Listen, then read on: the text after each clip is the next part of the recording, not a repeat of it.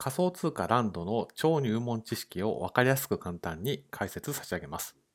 ですので、当動画をご覧いただくと、まあ、どんなコインなのか、まあ、初心者が知っておくべきことについて理解ができるようになります。ランドボックスという技術についてですけれども、目的としましては、不動産教育が一つ目の目的です。ユーザーとランドボックスという技術をつなぎ、ユーザーとランドボックスをつなぐと、そういった仕組みとなっています。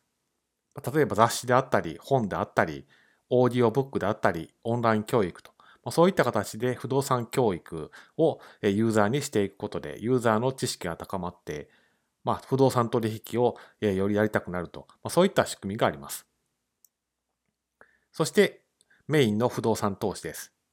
こちらでは開発される可能性が高い土地に投資して利益が得られますよというような仕組みもランドボックスに導入されています。それだけではなくスマート有機農産物です。こちらはどういう意味かというと、ユーザーが自分の土地をランドボックスへ預ける見返りに年金を受け取ることができると。このようにして不動産土地が固定的にとどまるわけではなくて、取引されて、そこから収益が生み出されて、元々の土地の持ち主は年金が受け取れてといった感じで、不動産の取引がより流動化、活性化すると。そういった目的を持っているのがランドボックスの技術となっています。ですから目的は儲けたい投資家と有望なプロジェクトをつなげるとまあ、そこにランドボックスの目的があります。で方法としては、これまでは不動産取引っていうのはどうしても富裕層をメインターゲットにしていたんですけれども、富裕層以外の一般の人でも投資するチャンスが提供できると。まあ、それがランドボックスの非常に注目すべき方法であり、まあ、目的となっています。当動画の内容は以上となります。当動画の内容が皆さんの仮想通貨ランド、まあ、ランドボックスの理解に少しでも役立っていると幸いです。